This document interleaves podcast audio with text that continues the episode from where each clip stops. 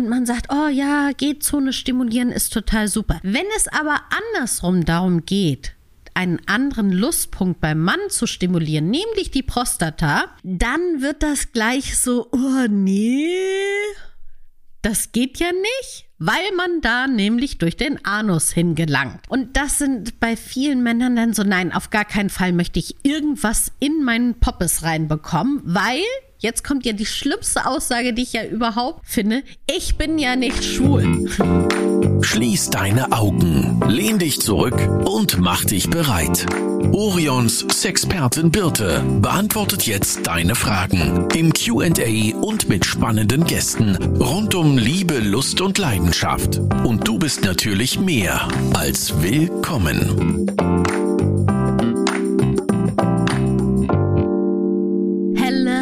Again. Ich sage ich sag Hello again. Hello again. Oh, Kanon sogar. Ja. Was wir, äh, ich, ich verstehe es nicht, Jana. Warum haben wir noch keinen Plattenvertrag? Ich weiß auch nicht. Wir tun alles, um entdeckt zu werden und niemand, ja. niemand schreibt uns. N niemand interessiert sich für unseren es Gesang. Es hören so viele Leute unseren Podcast. Da muss doch irgendjemand dabei sein, der mhm. Ahnung von unserem Talent Ahnung hat. hat. ich frage mich, ob Jonathan mal so eine Folge zusammenschneiden kann, wo all unser Gesinge zusammengeschnitten ist, hintereinander weg, sodass man sich das anhören kann. Es muss so wunderschön sein. Damit du das jeden Morgen zum Aufwachen anhören kannst, oder wie? Ah, ich weiß nicht, ob ich es mir anhören möchte. Aber es wird dafür bestimmt sicherlich Leute geben, die das toll finden. Bestimmt. Wir lassen das mal so stehen. Bestimmt. Ja. Wir haben heute wieder eine QA-Folge. Genau. Fragen mitgebracht, die ihr uns eingesendet habt. Da waren ganz viele verschiedene wieder mit dabei. Ich habe mal versucht, so ein paar rauszupicken und die wird Birte euch heute beantworten. Soweit ich es kann, richtig. Wenn ihr auch Fragen habt, die wir mal beantworten sollen, dann schickt uns die gerne an podcast.orion.de oder einfach bei Instagram könnt ihr auch einfach Stichwort Podcast und dann schreibt ihr eine Frage dazu und dann nehmen wir die mit rein. Natürlich alles immer anonym. Wir veröffentlichen hier gar keine Namen oder irgendwas. Es kann natürlich sein, dass eure Frage nicht immer in der darauffolgenden Folge vorkommt, weil wir echt viele, viele Fragen inzwischen eingesendet bekommen. Und da müssen wir immer so ein bisschen gucken. Das häufig nämlich auch welche, die öfter kommen. Das sind ja dann doch immer gleiche Fragen und Probleme, die so auftauchen. Schauen wir mal, was heute dabei ist. Los geht's, würde ich sagen. Los geht's. Frage Nummer eins. Ich habe häufiger Kopfschmerzen, wenn wir Sex haben. Also bekomme es währenddessen. Ist das schlimm? Was kann das sein? Diese Frage habe ich auch schon auf Instagram beantwortet, aber da konnte ich sie nicht ganz so ausführlich und vor allen Dingen nicht ganz so mit den richtigen Worten beschreiben, Penis. weil ja, genau, richtig. Wir dürfen ja bestimmte Sachen auf Instagram nicht sagen. Dazu gehört zum Beispiel Penis, aber auch Sex dürfen wir nicht sagen. Da gibt es eine ganze Liste und deswegen reden wir ja immer sehr verklausuliert. Aber wir dürfen es nicht, weil, wir sonst, Instagram. weil unsere Beiträge sonst gesperrt werden. Für alle, die vielleicht nicht so auf Instagram unterwegs sind und dementsprechend müssen mhm. wir immer sehr viele Synonyme benutzen. Was wir übrigens auch ziemlich blöd finden. Aber es, so ist das Spiel nun mal und dann halten wir uns eben an die Regeln. Aber jetzt kommen wir zu den Sexualkopfschmerzen. Die gibt es nämlich und zwar so in zwei unterschiedlichen Formen. Also, dass man eben normal, man hat Sex und dann bekommt man plötzlich so während des Sex Schmerzen im Nacken oder auch im Hinterkopf. Und der zieht dann so nach vorne und schließt sich dann auch so wie so ein Ring um den Kopf. In vielen Fällen hört nach dem Sex dann die Schmerzen wieder auf und diesen Kopfschmerz nennt man dann präorgastischer Schmerz, also der anfängt vor dem Orgasmus. Und das kann durchaus damit zusammenhängen, dass man vielleicht eine falsche Stellung hat, wo man sich verspannt und wo eben durch diese gesamte Situation dann eben dieser Kopfschmerz ausgelöst wird. Deswegen wechselt als erstes die Stellung. Das ist so der erste Tipp. Wichtig ist aber auch, dass du in dem Moment dann mit deinem Partner oder deiner Partnerin darüber redest. Weil das wäre jetzt blöd, wenn du jetzt einfach nur schmerzverzerrt dich umdrehst und nicht mehr redest. Dann denkt natürlich die andere Person, äh, ich habe vielleicht irgendwas falsch gemacht. Deswegen rede darüber. Wenn das häufiger hintereinander vorkommt, dann versuch mal vielleicht eine Weile ohne Orgasmus auszukommen, um einfach festzustellen, ob es nur während des Sexes vorkommt, dieser Schmerz, oder auch anders. Es gibt aber auch noch eine weitere Art von diesem Sexkopfschmerz. Und zwar ist es der, der direkt beim Höhepunkt kommt. Das nennt sich dann auch orgastischer Kopfschmerz. Also der Kopfschmerz, der beim Orgasmus auftritt. Und da ist es dann meistens so, dass der Verlauf auch viel heftiger ist. Also, dass es so ein explosionsartiger Schmerz ist, der genau in diesem Moment des Höhepunkts anfängt und dann auch noch länger anhält. Das kann Minuten sein, aber manchmal auch sogar Stunden. Und in dem Fall bitte handelt sofort und geht zum Arzt oder zur Ärztin. Weil es könnte natürlich schon sein, dass da irgendwas Ernstes dahinter steckt, dass Blutgefäße im Kopf oder dass eine Blutung im Kopf stattgefunden haben könnte. Und das sollte auf jeden Fall untersucht werden. Aber dieser zweite Schmerz, der orgastische Kopfschmerz, ist wirklich so, dass es so explosionsartig so wusch ist und man dann auch wirklich mehrere, längere Zeit ausgenockt ist. Gruselig. Ja, möchte ich auch nicht erleben. Weder das eine noch das andere, wobei der präorgastische Schmerz sicherlich, es hat viel mit Verspannungen im Körper. Also auch während des Orgasmus ist es ja so, dass unser Körper schon dieses Spiel von Anspannung und Entspannung ja stattfindet. Nicht nur im Beckenboden, sondern auch im gesamten Körper. Also man kennt es ja auch manchmal, zittern auch die Körper, also die Arme oder man hat auch eine Stellung, wo man gar nicht merkt, wie wahnsinnig verspannt man ist. Und erst im Nachgang danach, wenn man sich ausruht, merkt man so, oh krass, meine Arme haben voll gezittert oder ich merke jetzt erst, wie anstrengend das in den Beinen war oder sowas. Das wird natürlich in dem Moment beim Orgasmus alles über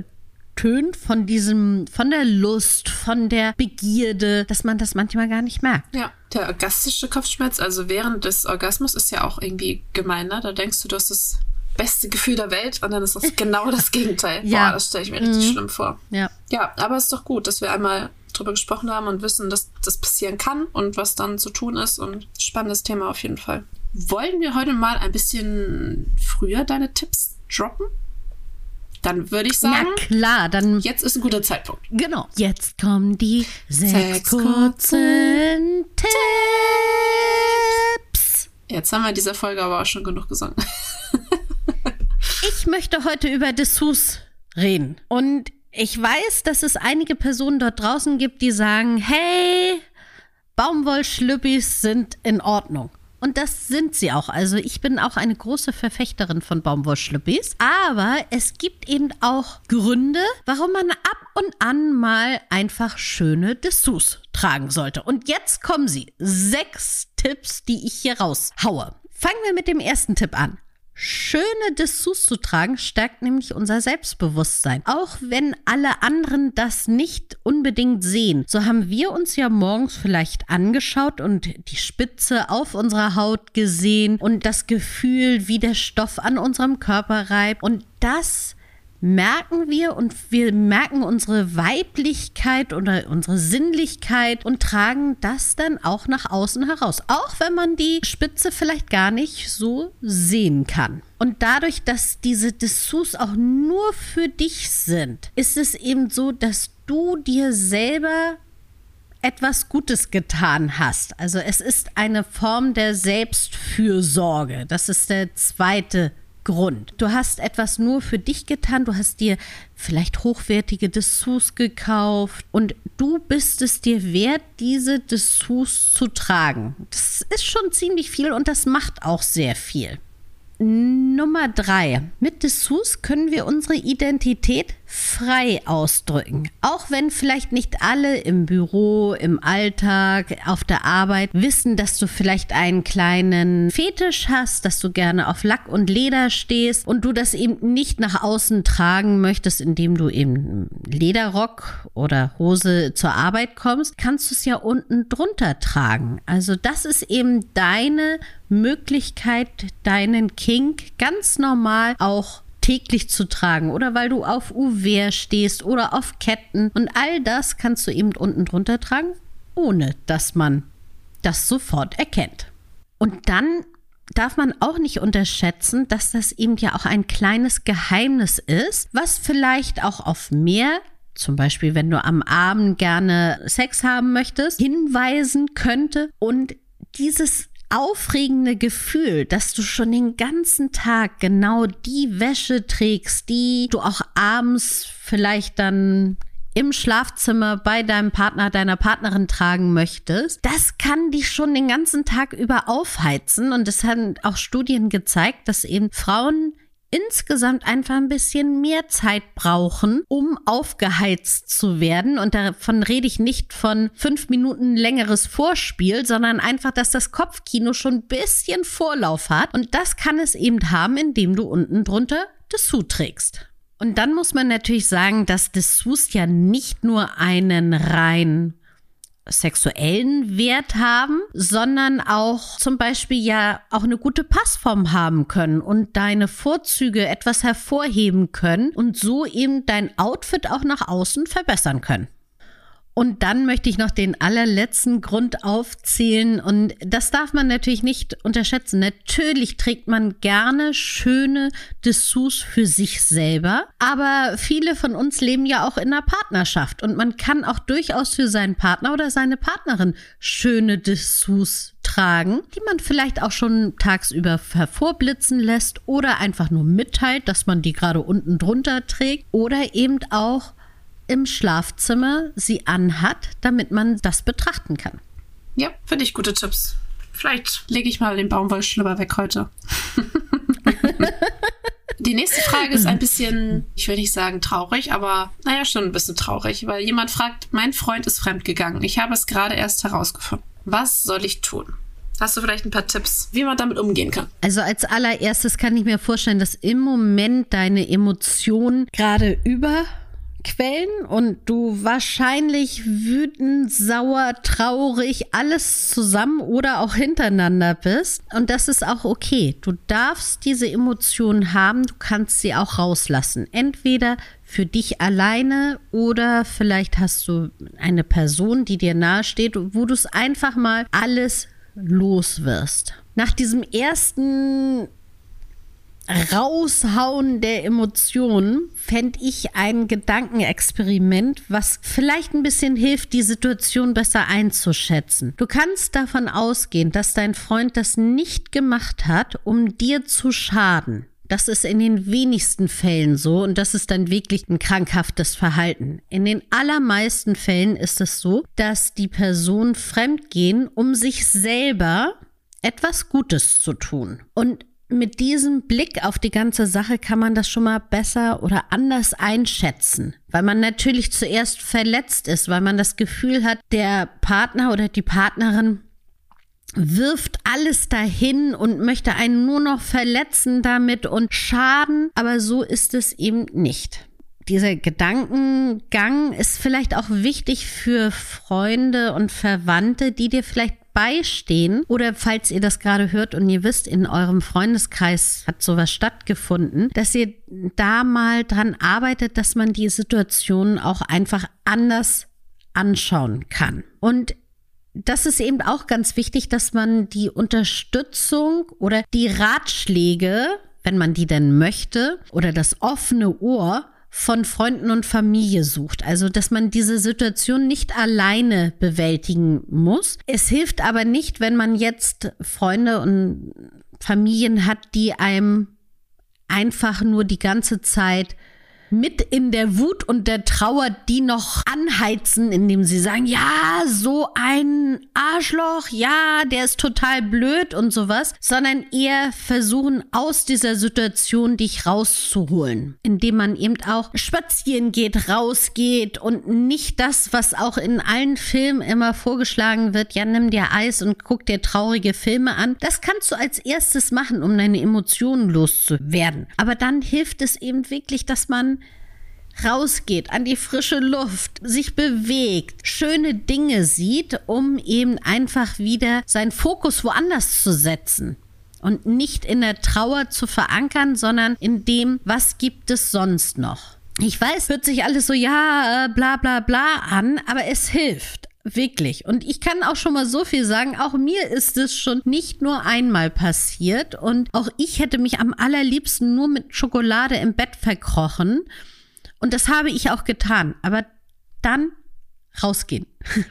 Gehe raus. Ja, ich glaube, am richtigen Zeitpunkt ist es auch vielleicht hilfreich, wenn man nochmal das Gespräch sucht mit der Person, die fremdgegangen ist, dass ja. man vielleicht nochmal so ein bisschen erfährt, warum, wie es dazu kommen konnte, wie die Person sich jetzt damit fühlt und ob man ja noch eine Chance sieht, da irgendwie zusammen dran zu arbeiten oder ob kann ja auch sein, mit so, einem, mit so einer Fremdgehaktion die Beziehung dann einfach vorbei ist. Genau, diese Möglichkeiten gibt es und dazu kann man das Gespräch führen. Was eben auch wichtig ist, dass man deswegen nicht alles komplett in Frage stellt weil dein Freund, ihr hattet ja sicherlich eine schöne Zeit und sicherlich hat er dich auch geliebt oder liebt dich vielleicht sogar immer noch. Und das alles wird nicht in Frage gestellt durch diese Aktion Fremdgehen. Trotzdem ist es dann einfach wichtig, möchte man sagen, wir bauen unsere Beziehung jetzt nochmal neu auf, indem wir das alles ausgesprochen haben. Ich habe meine Emotionen ausgesprochen, wie es mir damit ging was ich aber trotzdem auch an dir wertschätze. Und der Partner oder die Partnerin, die fremdgegangen ist, sagt eben auch, was sind die Emotionen, wie ist es dazu gekommen. Und das wirklich richtig ehrlich, also bis auf die Haut nackig machen und alles rauslassen. Und dann kann man eben in die Heilung gehen und wieder vielleicht die Beziehung wieder neu auf ganz andere Füße stellen. Vielleicht entscheidet man sich dann aber auch, dass man sagt, kann, ich sehe diese Gründe nicht oder eine Person kann sich nicht nackig genug machen oder oder und man sagt einfach, gut, das war's, ich lasse jetzt diese Beziehung gehen. Das ist auch eine Entscheidung, die man durchaus dann führen kann. Ja, ich glaube, beim Fremdgehen ist ja häufig auch das Schlimme, nicht nur dieses, jemand hatte Sex mit, mit einer anderen Person, sondern dieses Hintergehen und dieses Lügen und nicht ehrlich mhm. sein und so, ne? Und ich glaube, wenn das, wenn man das nicht wiederherstellen kann, dann ist es schwierig. Und deswegen ist es so wichtig für beide Personen, wenn sie wirklich möchten, dass diese Beziehung nochmal eine Chance bekommt, dass sie in dem Moment dann ehrlich sind und dass wirklich alle Dinge auf den Tisch kommen. Nämlich auch die Tatsache, ob man selber vielleicht auch schon mal darüber nachgedacht hat, fremd zu gehen und in welchen Situationen man darüber nachgedacht hat. Und das alles muss eben auf den Tisch. Und wenn das alles ausgesprochen ist, dann muss es auch irgendwann vorbeigehen. Also es kann nicht sein, dass das jetzt dann so eine Beziehung ist, wo man dann jedes Jahr wieder vorwirft oder bei der kleinsten Kleinigkeit sagt, na ja, du bist ja auch fremd gegangen. Nee, nee. Also dann ist es auch wirklich durch, die Sache. Eine leichte Zeit wird es auf jeden Fall nicht. Aber man, es kann so tolle Sachen sich daraus ja, entwickeln, wirklich. Definitiv. Aber leicht wird's nicht. Nein. Aber ich bin gespannt, wie ihr das meistert, ob ihr das zusammen meistert oder ob du deinen Weg alleine weitergehst. Wenn du magst, kannst du uns ja irgendwann mal updaten. Ja, würde uns freuen. Vom Fremdgehen zu einem Mysterium, würde ich sagen. Und zwar ist ja nicht nur der weibliche G-Punkt ein Mysterium, sondern auch der männliche, von dem viele ja noch gar nichts mhm. gehört haben. Deswegen finde ich es richtig cool, dass die Frage gekommen ist. Und zwar lautet die, habe letztens gehört, die Prostata sei der männliche G-Punkt. Ist da was dran? Kann man den dann irgendwie stimulieren? Genau, also fangen wir mal damit an, was der weibliche G-Punkt ist. Das ist ja nicht nur ein einzelner Punkt, sondern eine Zone.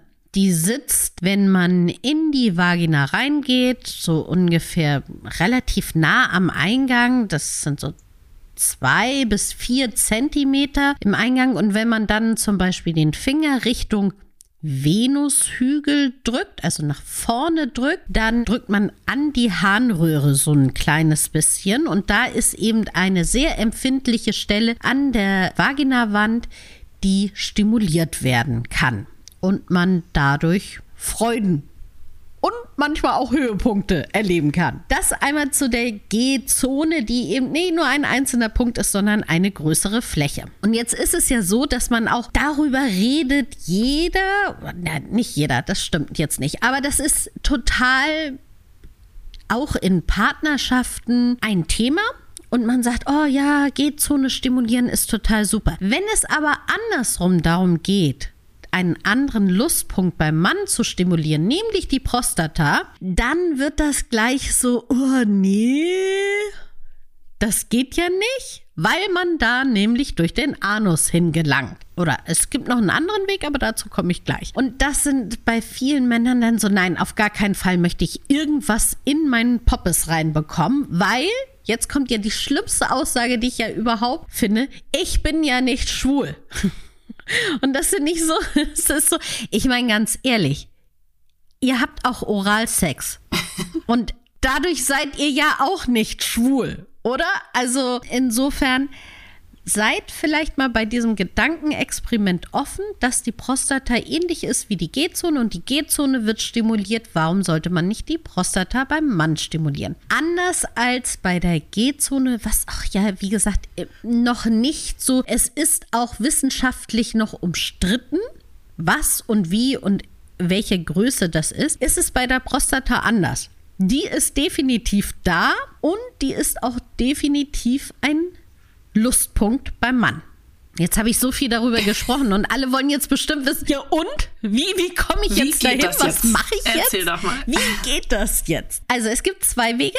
Der eine ist, wie gesagt, durch den Anus rein, bitte mit ganz, ganz, ganz, ganz, ganz, ganz viel Gleitgel und auch nicht gleich so fupp ganze Hand rein, sondern bisschen vorsichtig vorher erstmal stimulieren, erstmal außen und dann rein. Natürlich nur nach Einverständnis. Und dann ist das auch mh, hm, nicht nach oben, sondern ein kleines bisschen nach vorne, weil die Prostata eher im vorderen Bereich liegt und das ist so eine kleine fühlt sich ein bisschen walnussartig an, also es ist rund und walnussartig und hoffentlich nicht zu groß weil dann sollte man zum Urologen gehen. Und die kann man eben stimulieren mit dem Finger das würde ich auch als allererstes empfehlen. Wer jetzt sagt, ist nicht so mein Ding, mit dem Finger in den Anus bei jemandem reinzugehen, ihr könnt Handschuhe dafür verwenden. Wir haben im Shop zum Beispiel auch so extra so Fingersleeves, die man darüber nur über einen Finger drüber machen kann. Also dafür gibt es eine Lösung. Es macht aber Sinn, das zuerst mit dem Finger zum Ertasten, damit man weiß, wo die liegt. Und erst im zweiten Schritt zum Beispiel mal mit einem Vibrator das versuchen. Da würde ich auch eher mit kleineren, schmaleren anfangen, als jetzt mit so einem riesen Dingeldongel. Und da gibt es auch welche, die sind leicht gebogen und haben vorne so eine kleine Kugel. Und damit kann man auch den Winkel sehr gut erreichen. Aber ich habe ja vorhin schon ein bisschen gespoilert. Es gibt noch eine andere Art, die Prostata zu stimulieren. Und zwar zwischen dem Hoden und dem Anus. In der Mitte ist so eine kleine Einbuchtung. Er spürt die mal ein bisschen, massiert die mal und ungefähr unter dieser Einbuchtung so drei Zentimeter im Inneren liegt dann die Prostata. Das heißt, wenn ihr von dort aus mit Druck arbeitet, könnt ihr auch von außen die Prostata stimulieren. Mit Druck oder auch mit Vibration. Auch da könnt ihr mal zum Beispiel einen Vibrator ransetzen und so ein bisschen reinfühlen. Dann kann man das nämlich auch schon merken und auch stimulieren. Sehr spannend. Und ab und zu haben wir das Thema ja auch auf Instagram und da bekommen wir echt immer mhm. Nachrichten von Männern, die sagen, boah, das war echt nochmal ein anderes Level von Orgasmus oder eine andere Art von Orgasmus. Ja. So, ne? Also ich finde es schön, wenn man offen ist für, für neue Sachen, auch mal was ausprobiert und bin gespannt, wer sich da mal drauf einlässt. Ja, und wir reden ja auch immer davon, dass Frauen, ne, denkt dran, dass ihr sowohl vaginal auch, als auch klitoral einfach das ausprobiert, wie ist für euch der beste Orgasmus in Kombination oder einzeln. Und das predigen wir immer. Aber es wird eben so wenig gepredigt, dass vielleicht auch Männer einfach mal ausprobieren sollten, dass es auch bei ihnen unterschiedliche Arten von Orgasmen gibt und doch da auch mal die Bandbreite kennenlernen können. Ja. Und ich meine, wie cool ist das dann nochmal andere, mehr, schönere, vielleicht Orgasmen kennenzulernen, ist doch Ansporn mhm. genug eigentlich. Also geht auf die Suche nach eurem G-Punkt. Ich habe noch eine andere Frage, wo ich jetzt zugeben muss, da mussten wir auch erstmal nachgucken, worum es sich ja. da handelt. aber es hat uns auch ein bisschen an die äh, Grenzen ja, gebracht. Aber wir haben uns informiert und ich fand die Frage irgendwie interessant, sagen wir mal so. Und zwar ist sie ganz kurz und heißt, was ist Meereslecken? Vielleicht kannst du uns das mal erklären, bitte, ja. was wir da gelernt haben. genau. Also ich muss ganz ehrlich sagen, nachdem ich das dann gelesen hatte, A war es mir nicht bekannt, dass es unter diesem Begriff läuft, aber es ist schon sehr interessant und man sollte es vielleicht mal ausprobieren, weil es auch relativ einfach ist. Also, ihr holt eine Flasche Sprudelwasser. Also mit Sprudelwasser meine ich auch wirklich sprudeliges Sprudelwasser. Dann nehmt ihr einen Schluck in den Mund und lasst es dann, dieses Wasser dann zwischen die Beine der Frau laufen. Also das ist jetzt keine männliche Sache, sondern eine weibliche Sache. Und da, also ihr setzt es sozusagen vielleicht auf die Klitoris oder auch zwischen die Lippen, euren Mund an und lasst das Wasser rauslaufen und versucht aber dann gleich unter diesem Wasser die Lippen anzusaugen, weil diese Blubberblasen vom Sprudelwasser werden eben richtig so kitzelig auf der Haut oder auf der, den Lippen zu spüren sein. Und das gibt nochmal so einen ganz besonderen Kick. Man kann natürlich auch das direkt an der Klitoris machen und einfach da, also versteht man das, wie ich das meine? Ja, doch, ich finde es schon. Also dafür, ich sag mal so, wenn man bei Orion arbeitet, lernt man ja nie aus. also diese ja. Praktik war auch für mich neu. Aber wie du schon sagst, es ist ja relativ einfach gemacht. Einfach ein bisschen Sprudelwasser ab in den Mund und los geht's. Und da kann ja auch nicht viel passieren. Also wenn du da so ein bisschen Sprudelwasser über den Körper laufen lässt. Ja, es gab da früh diese Werbung, das war allerdings Sekt, wo da äh, sagte sie doch irgendwie, es prickelt in meinen Bauchnabel oder so.